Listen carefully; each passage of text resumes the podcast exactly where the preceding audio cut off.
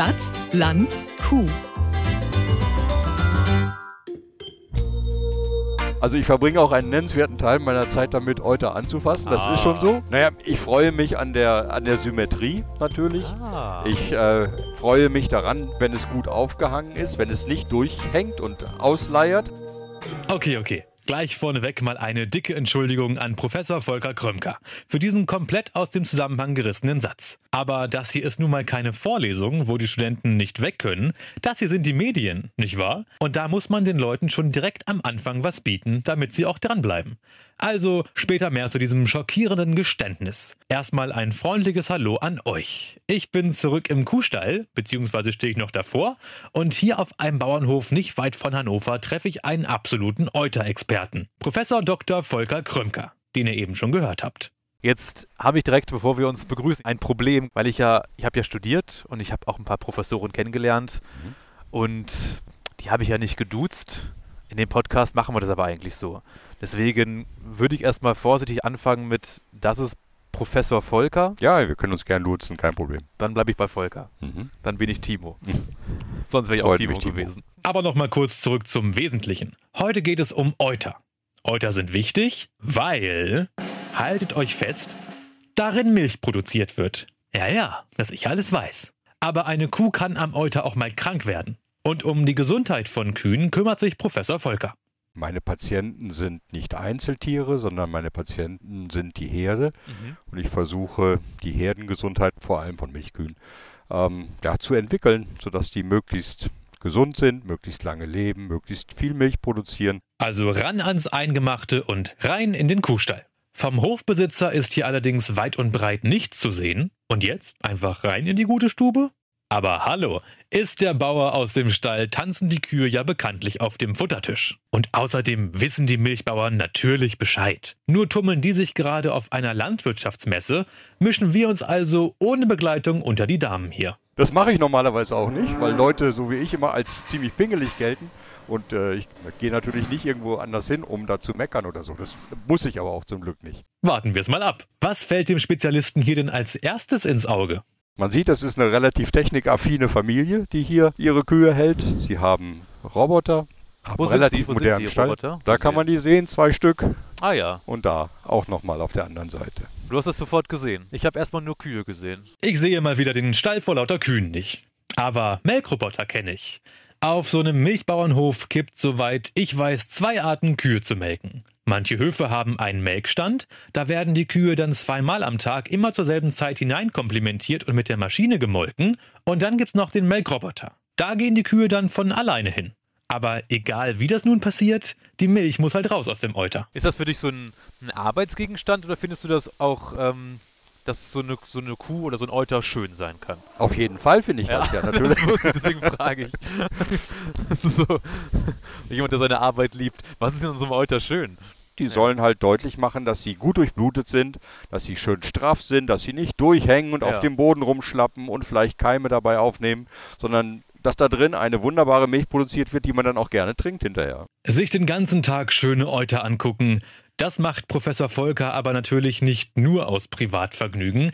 Er hat da ein wissenschaftliches Interesse und ein ganz konkretes Ziel. Kühe sollen seltener krank werden. Untenrum. Für mich geht es darum, sozusagen in meinem Berufsleben möglichst gut zu verstehen, wie es zu Mastitiden, wie es zu Euterentzündungen kommt. Ah, das Wort habe ich gelesen. Ja, kommen wir gleich nochmal auf zu sprechen. Ja, und, und im Prinzip äh, so viel zu lernen, wie ich nur kann darüber, äh, wie man das verhindern kann und wie man die, wenn sie denn trotzdem auftreten, behandeln kann k- am besten und so weiter. Also für mich ist es sozusagen die Leidenschaft, in einem bestimmten Bereich möglichst viel zu wissen. Aha, der Professor will also verstehen, woher Mastitiden kommen. Das klingt zwar wie eine Bedrohung aus dem Weltall, so ungefähr, oh mein Gott, die Mastitiden greifen an. Ist aber ein Name für ernsthafte Probleme, mit dem Milchkühe zu kämpfen haben, untenrum. Beschreibt eigentlich nichts anderes, als dass sich diese Milchdrüse, die so schön und abgesetzt und klar aussieht, unter ganz bestimmten Bedingungen entzünden kann. Und zwar immer dann, wenn Bakterien über die Zitze, über den Zitzenkanal, da ist ja so ein kleines Loch drin, wo die Milch rauskommt, äh, darüber eindringen und sich aus irgendwelchen Gründen da drin vermehren können. Spezialisten für untenrum, Professor Volker hier zum Beispiel, sprechen dann von einer Mastitis. Und das hört sich mal echt schmerzhaft an. Aber wie erkennt man eigentlich so ein entzündetes Euter? Also im Melkstand, wo der Bauer oder die Bäuerin selbst Hand anlegt, fällt so ein entzündetes Euter ja schnell mal auf. Erstmal, weil das Euter wund ist, aber tatsächlich auch an der Milch. Da kommt keine schöne, weiße, flüssige Milch mehr raus, sondern die hat sich verändert. Ja. Die hat Flocken, die sieht auch nicht mehr so schön aus, die wird ein bisschen wässrig und so weiter. Das wollen wir aber nicht im Kühlregal haben. Auf keinen Fall. Und äh, deswegen gibt es auch ziemlich strenge Regeln und eine ziemlich strenge Kontrolle, dass genau das nicht passiert. Ja. Aber wie läuft das denn hier? Hier im Stall sind ja nicht ganz so empathische Roboter am Melken. Woran merken die denn, dass was nicht stimmt? Es gibt eine Reihe von Hilfsmitteln, äh, die man dafür benutzt. Eines ist zum Beispiel, dass man guckt, kommt die Kuh regelmäßig zum Melken. Das heißt, es gibt so eine Liste im Roboter, die muss man auch abarbeiten, wenn Kühe nicht regelmäßig zum Melken kommen, dass man die sich anguckt und die dann zum Roboter holt, damit sie gemolken werden. Dann misst der Roboter selber ganz verschiedene Sachen. Jeder Roboter kann da so ein bisschen was anderes. Dieser Roboter hier zum Beispiel, der kann die Farbe messen, der misst die Oh. elektrische Leitfähigkeit in der Milch, der kann Elektrische Leitfähigkeit. Mhm. Also wie gut Strom durch die Milch fließt, das, das kann man nutzen als ein Merkmal. Das sind aber auch Scherzgeschichten, das braucht doch kein Mensch. Doch, das Warum braucht muss sie man. den Strom leiten können? Das braucht das Tier natürlich nicht, aber das braucht man, weil man damit rauskriegen kann, ob diese Kuh vielleicht ein entzündetes Viertel hat. Elektrische Leitfähigkeit der Milch messen. Klingt für mich schon wieder nach Science Fiction. Ich habe mich gerade noch gefragt, ich weiß jetzt ganz viel über die Euter. Weiß ich gerade doch nicht. Wie heißt das? Euterentzündung. Mhm. Und jetzt, jetzt ähm, frage ich mich aber so einen Schritt davor gerade. Also, vielleicht ist es banal, aber wie kommt da so eine Milch überhaupt in den Euter rein? In dem Euter drin gibt es ja sowas wie ein, ein Epithel, also eine Fläche sozusagen. Und in dieser, auf dieser Fläche sitzen Zellen. Ja. Und diese Zellen kriegen verschiedene Sachen aus dem Blut geliefert und bauen daraus Milch. Ja. Und geben das in den Hohlraum des Euters ab. Ja. Also wenn man diese milchgebende Fläche in der Milchdrüse im Euter einer Ja. Kuh ausbreiten würde, dann hätte man einen Hektar Fläche, 10.000 Quadratmeter milchgebende Fläche In einer Kuh. in einer Kuh. Holla die Waldfee. Aber wenn der Professor das so sagt, wird es auch so sein. Sagen wir jetzt mal, dass das Kind in den Brunnen gefallen ist oder von mir aus auch das Kalb in die Gülle. Jedenfalls, eine Kuh hat sich jetzt eine Euterentzündung eingefangen. Gibt man dann immer gleich Antibiotika? Früher hat man tatsächlich all diese Fälle, wenn sie auftreten, im Wesentlichen mit Antibiotika behandelt und das ist so eines der Dinge, die sich in den letzten Jahren geändert haben, dass man immer besser weiß, welche Fälle man antibiotisch behandeln muss und welche Fälle man nicht antibiotisch behandeln muss. Manche Also- Mastitiden kann man äh, mit Entzündungshemmern behandeln. Es gibt eine Menge naturheilkundlicher Verfahren, von denen aber leider nichts so richtig die wissenschaftliche Qualitätsprüfung bislang so bestanden hat. Antibiotika, Entzündungshemmer, Naturheilkunde, also das, was ich auch kriegen kann, wenn ich krank bin. Was man sonst noch so machen kann, sind Vorsorgeuntersuchungen. Gehen Kühe da auch hin? Was man grundsätzlich tut, ist, dass man versucht, über Messwerte, die jeden Monat erhoben werden, zu sehen, wie sich die Herde entwickelt. Und es gibt in jeder Herde immer so, so, so ein bisschen was, was da unterwegs ist sozusagen. Und man muss das sehr vorsichtig anschauen. Und wenn man da sieht, da gibt es einen Trend in die falsche Richtung, dann werden so Leute wie ich äh, ganz nervös und fangen an zu überlegen, zu gucken, woran mag das liegen und Ja. versuchen dann, dann das zu ändern. Prophylaxe ist alles da in dem Bereich. Da fällt mir ein, ich als mittlerweile ja richtiger Grundschullehrer, ja ja, hm, hab ja beruflich auch viel mit Krankenherden zu tun. Irgendwie. Das nervt mich so, diese Herbstwellen, die greifen immer, also du kannst schon die Uhr nachstellen, drei Tage später bist du auch krank. Naja, genug von mir, genug von mir. Ähm, wenn wir den berühmten Schwenk machen in die Floskel, früher war alles besser.